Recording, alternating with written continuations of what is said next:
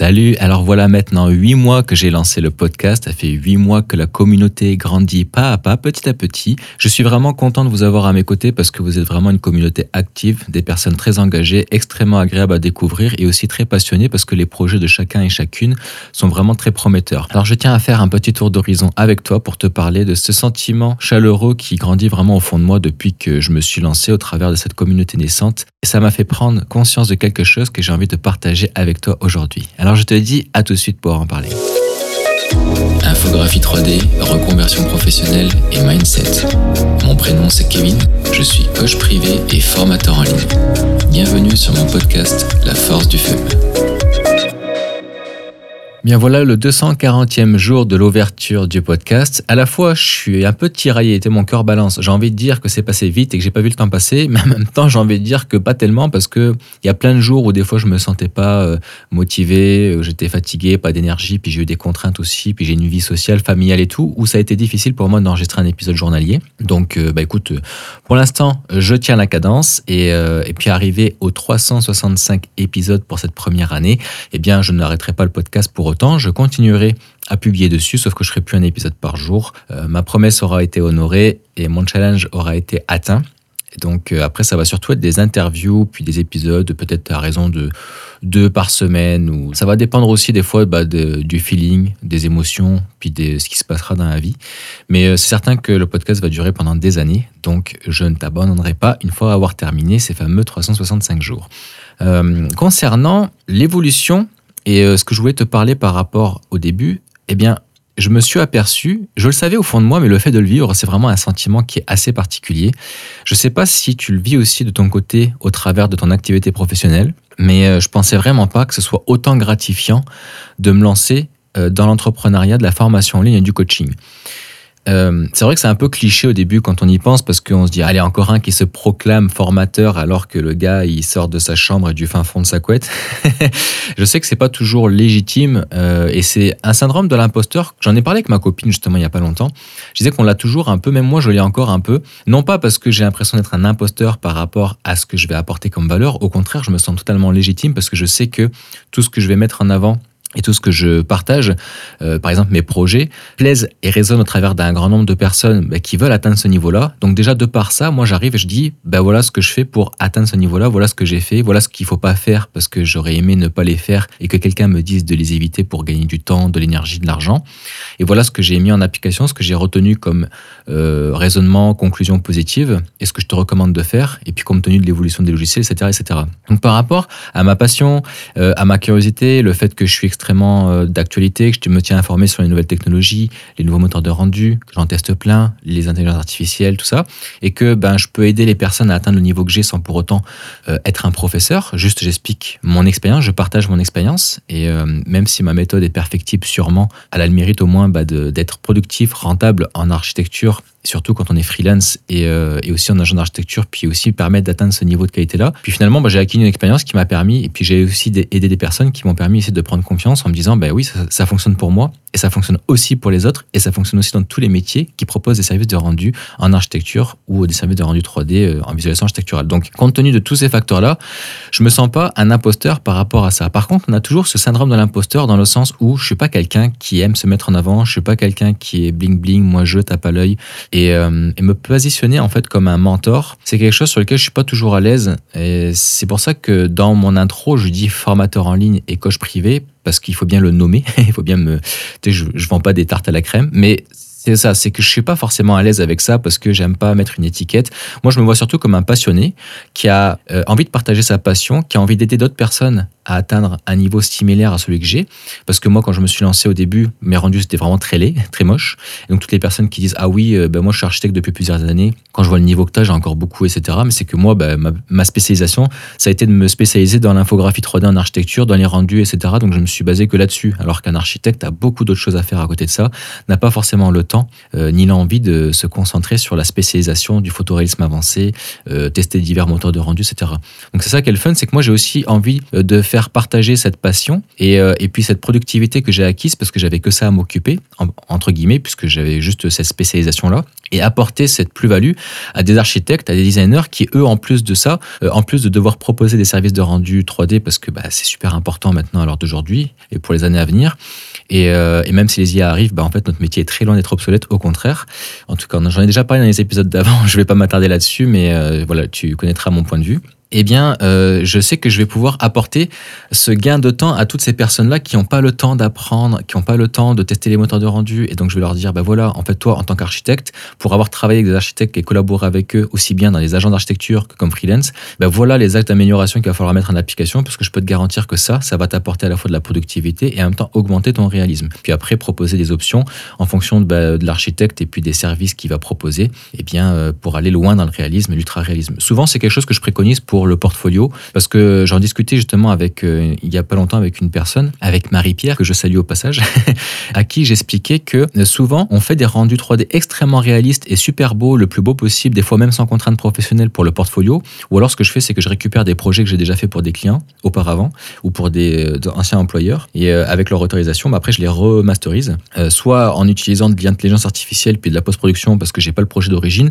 soit en reprenant le projet d'origine puis en le retravaillant avec un moteur de rendu plus avancé ou en réglant des choses que bah, je vois comme étant des erreurs au début, parce que mon œil s'est affûté depuis, tout ça. Et ça, en fait, ce que je fais, c'est que je pousse euh, au, maximum possible de ce que j'aime. Euh, je me fais plaisir, en fait, sur le portfolio. Euh, et, ça, je le mets en ligne. Par contre, la majeure partie de ma clientèle, qui sont axés photoréalisme avancé, parce que moi, c'est la communication que je fais, parce que j'ai envie de me spécialiser dans le réalisme et l'ultra-réalisme euh, plutôt que dans le volume par rapport à ma clientèle de services en rendu en architecture. Hein, je parle pas forcément la formation. La formation, évidemment, euh, je prends en considération les deux cas de figure, le volume et le réalisme, donc la productivité, puis la rentabilité, puis le, le réalisme avancé. Parce que le réalisme avancé, ce n'est pas une fin en soi, tout le monde n'en a pas forcément besoin, puis ça peut être à double tranchant. D'ailleurs, j'en ai fait un épisode à part entière au début du podcast où j'explique que le photoréalisme 3D est un double tranchant, euh, dans le sens où on habitue nos clients à un certain standard, à un certain seuil, et aussi ça fait que euh, le client s'attarde sur des détails auxquels il ne se serait pas attardé en temps normal si on avait fait quelque chose de plus euh, sketchuel ou esquisse, et je ne sais même pas si ça existe sketchuel, en tout cas tu m'as compris, et, et puis euh, il va pas s'attarder sur le pot de fleurs ou sur telle ou telle, je sais pas moi, décoration, puisqu'à la base il te demande un service bah, d'architecture ou de design, et on s'en fout, en fait c'est pas un service de décoration d'intérieur. Et même si tu fais bah, la décoration intérieure, bah, des fois il va venir s'attarder sur des détails en particulier, vraiment méticuleux, euh, parce qu'il va pas être capable en fait de se dire que c'est une, projection 3D à titre indicatif, non contractuel. Et, euh, et puis même si elle est contractuelle, c'est juste suggestif en fait. Il n'y a pas forcément copié à la lettre. Et il y a des personnes, on le voit d'ailleurs notamment avec des reportages comme j'avais vu au travers de chez Rinov en France, qui reproduisent vraiment presque au centimètre près euh, le, rendu 3D et qui s'en servent pour reproduire leurs travaux de rénovation. Il y a même des architectes qui me disaient que ça va même plus loin que ça, c'est aussi grave. Au début, je pensais que c'était une blague, mais non, c'est vrai. Il y a des, euh, des artisans qui utilisent uniquement le rendu 3D pour effectuer leurs travaux euh, c'est-à-dire que le maçon, il va prendre le rendu 3D là, puis il va se baser là-dessus. Ok, il a fait ça, etc. Il va même plus se baser sur les cotes et tout. Donc, je pensais que c'était vraiment une joke au début, mais non, c'est vraiment vrai. Donc, euh, pour te dire que des personnes ont des difficultés des fois à se projeter et se basent uniquement en fait sur l'aspect visuel. Donc ça prouve à quel point l'aspect visuel est important dans notre métier. C'est pour ça d'ailleurs que ça a été un défi pour moi de faire ce podcast-là, parce que je suis toujours en train de parler. Ça nécessiterait de faire peut-être des vidéos, des tutoriels sur Instagram, sur YouTube.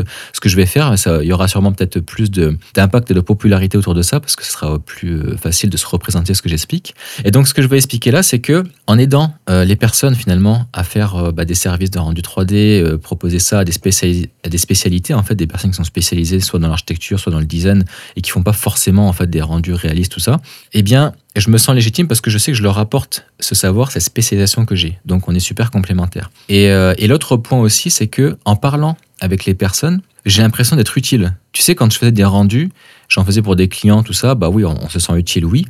Mais le fait de les partager, et, euh, et, de les mettre en ligne justement. D'ailleurs, je suis un peu, excuse-moi, je, pars un peu dans tous les sens, mais j'ai pas fini ce que j'expliquais tout à l'heure. J'expliquais que le portfolio en ligne, au début, et ça va rebondir sur ce que je suis en train de dire, eh bien, euh, on se met à fond dessus, on le fait super réaliste, mais en fait, ma clientèle, qui est une clientèle axée réalisme avancé, puisque c'est la communication que j'ai fait à ce sujet-là, comme je te disais, eh bien, il n'y a que même pas 5%, c'est inférieur à 5% des personnes qui me demandent un niveau égal à mon portfolio. Ton portfolio, tu vas le faire ultra réaliste et puis tu vas te faire chier à le faire vraiment le, plus beau possible que tu peux, mais ça va te servir pendant des années, des années, des années, parce que ton niveau sera un tel euh, avancement que bah, pour que les gens et que la moyenne des gens rattrapent ce niveau-là, bah, ça sera beaucoup plus compliqué, donc ça prend plus de temps.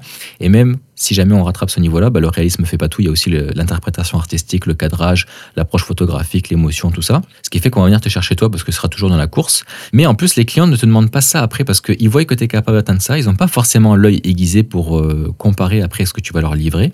Ils vont voir qu'il y a une deadline à honorer, que tu l'as honoré, puis que ton rendu 3D est super professionnel par rapport à la concurrence ou ce qu'ils auraient attendu mais ils vont pas aller chercher les choses dans le détail comme toi tu l'aurais fait sur ton portfolio. Et donc, ce qu'il faut considérer, c'est après trouver un workflow qui soit euh, intéressant pour allier à la fois productivité et réalisme, puisque les clients vont pas être axés aussi sur le réalisme que toi tu l'as été lorsque tu as créé ton portfolio. Voilà pour la parenthèse fermée. Ce que je voulais expliquer, c'est que euh, en aidant les personnes, le côté gratifiant de ça, ce qui est valorisant, c'est que je vois vraiment des gens qui sont heureux.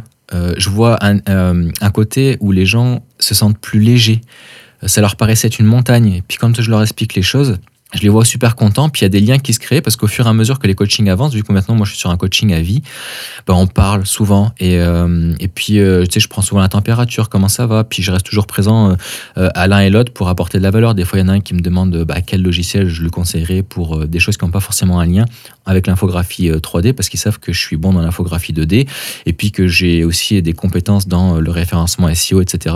Donc il y a comme un lien qui se génère et ça crée un sentiment vraiment d'aider des gens, euh, d'apporter une spécialisation. Et puis par ce fameux biais de cognitivité, tu sais, le fait de, bah, souvent avec quelqu'un, de parler souvent avec lui, ben, on a une forme de sympathie, puis on s'habitue. Ben, moi, je m'habitue à mes clients, j'ai une forme de sympathie avec eux. Euh, du coup, je les appelle clients, mais en fait, je t'en ai déjà parlé dans les épisodes d'avant, mais je les vois vraiment comme des passionnés à qui je partage une passion, des collaborateurs. Puis c'est ça que j'explique en fait dans cet épisode d'aujourd'hui, c'est que j'ai plus l'impression de travailler pour des clients, j'ai l'impression euh, d'aider des personnes. Oui, elles me payent au début, mais en fait, la valeur de ce qu'elle me paye, euh, ça me donne envie de leur rendre aucun tuple derrière pour la vie. C'est-à-dire que la personne, je me dis, elle m'a choisi moi, elle m'a fait confiance, elle aime mon travail, et euh, la seule chose que je peux lui apporter en retour, ben, c'est de lui, lui permettre d'amortir tout ça et de lui apporter plus encore en remerciement, par passion, etc. etc.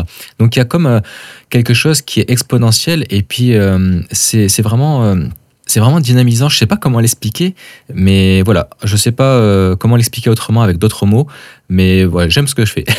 c'est beaucoup plus valorisant que bah, quand j'étais avant dans les agents d'architecture, puis j'étais vraiment à l'impression d'être une feuille morte. Là, euh, je, m'éteignais à petit feu, mon feu, ça m'énuisait parce que j'étais comme en mode pilotage automatique. Je sentais que mon travail était reconnu parce que les gens aimaient mes travaux, aimaient la qualité de mes 3D, mais n'écoutaient pas ce que je leur suggérais parce que j'avais une vision différente, des, euh, des axes. Des fois, comme je viens de deux continents, en fait, j'ai vécu en France et en même temps sur le continent nord-américain au Québec, ben, j'étais capable d'apporter une vision que des fois certaines personnes n'avaient pas ici. Et donc, euh, il y avait un côté qui était un peu, euh, je trouvais un peu sectaire. C'était un peu comme si au Québec, en fait, tout ce qui s'arrêtait à la frontière, tout le reste autour n'existait plus.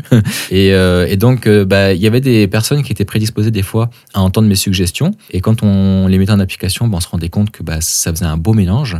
Le côté un peu, on va dire, franc franco-québécois ou euh, nord-américain, européen. Mais la plupart du temps, en fait, on me regardait comme un alien. J'avais aussi l'impression des fois que les personnes ne comprenaient pas la face immergée de l'iceberg. Je leur disais, attention, tu veux faire ça, tu me demandes ça, tu me montres tel rendu Instagram, tu veux que je te fasse ça, mais euh, la dynamique que tu me demandes derrière et euh, le temps que tu m'accordes à ça, en fait, c'est pas proportionnel. Ce que tu vois sur Instagram, ce que tu vois sur les sites web, etc., bah, les gens, en fait, ils misent tout sur le portfolio, comme je le ferai, puis comme n'importe qui le ferait.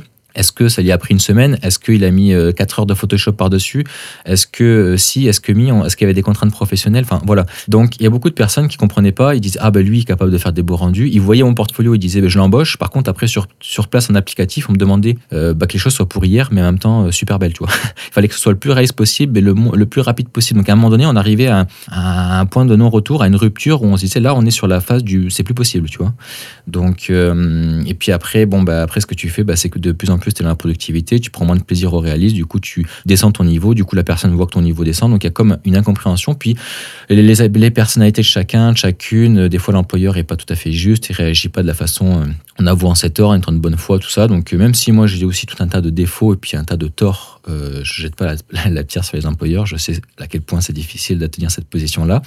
Mais ça n'empêche que je suis beaucoup plus dans mon élément maintenant que je suis entrepreneur, que j'ai plus de compte à rendre à personne à part euh, être au service en fait de mes clients. Et voilà, c'est ça. Je me lève le matin, j'ai envie d'aller travailler, tu vois. J'ai envie d'apporter de l'aide, j'ai envie d'aider des personnes, j'ai envie d'aider les nouveaux membres qui viennent d'arriver, etc. Donc, c'est vraiment quelque chose qui est vraiment magique. Et je m'attendais pas à ce que ce soit aussi puissant. Et pourtant, je suis dans une phase de développement d'entreprise, c'est-à-dire que je suis dans la première année de la création, euh, du lancement en fait, depuis que je suis plus obligé de travailler en tant que salarié. Et j'ai déjà ce sentiment-là, même si j'ai une montagne énorme de choses à faire, euh, d'un point de vue des formations, d'un point de vue administratif, d'un point de vue de la mise en place, de la communication, etc., euh, créer une chaîne YouTube, faire le podcast journalier, etc., etc. Même si tout ça c'est très lourd, le stress est plus grand que quand tu es salarié, mais il est moins toxique. Coup, c'est que, et puis ce qui m'aide beaucoup, c'est que je suis pas débutant dans la création d'entreprise parce que si jamais tu me découvres, oui, je me suis lancé dans la formation en ligne, mais j'avais déjà une entreprise depuis 2009 et, euh, et puis je suis pas novice dans l'entrepreneuriat, dans le domaine de l'infographie, etc. Tout ce que je veux dire par là, c'est que le fait de se lancer à 100% à sa passion, chose que je ne pouvais pas faire parce que j'étais toujours obligé de faire des compromis, soit quand j'étais dans la gendarmerie, dans la sécurité ou dans les agents d'architecture. Euh, à chaque fois, c'était toujours, euh, je privilégiais une activité principale, puis mon activité secondaire, bah, c'était ma spécialisation, puis je travaillais sur mes temps libres les week-ends, je faisais des nuits blanches, je me formais, etc. etc. Et euh, donc le fait de pouvoir à un moment donné se dire, OK, je prends le risque et puis je plonge tu vois, je me lance à fond dans ce que j'aime, mais finalement, tu as toujours la moitié des résultats, des efforts que tu mets dans une direction, ce qui fait que si tu accordes bah, 35 heures à euh, ton entreprise, bah, il faut en espérer en retirer même pas la moitié euh, en profit parce que bah, c'est comme ça. Donc euh, il faut pas espérer développer une entreprise viable et profitable en travaillant juste deux heures les soirs en rentrant du travail sur son entreprise. C'est bien un temps pour euh, se former, créer son portfolio, etc. Mais à un moment donné, il faut se dire, OK, là, je me lance, je passe à l'action. Et c'est ça que je partage aussi au travers de cet épisode et au travers de ce podcast d'un ordre général, c'est de partager des réflexions, des pensées personnelles, donc plus des actes de suggestion qui peuvent à un moment donné créer euh, un déclic, planter euh, cette fameuse petite graine que j'aime bien utiliser comme expression, parce que c'est vraiment comme ça que je le vois, c'est tu plantes une graine dans l'esprit, c'est la fameuse idée, la fameuse suggestion, la pensée. Des fois, c'est des choses qu'on sait, mais le fait de l'entendre, ça résonne pas pareil à un moment donné dans notre vie. Comme par exemple, tu peux lire un livre, quand tu as 20 ans, relire le livre, peut-être le même livre euh, trois ans plus tard, puis en fait, bah, tu vas pas lire de la même façon parce que bah, tu auras développé en fait un autre épanouissement, un autre mindset, etc pour les trois années qu'on suivi.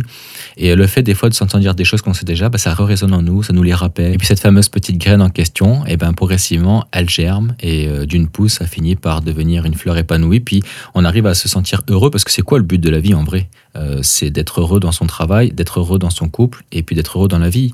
Donc euh, l'objectif, c'est d'arriver à chacun et chacune d'aller dans cette direction-là.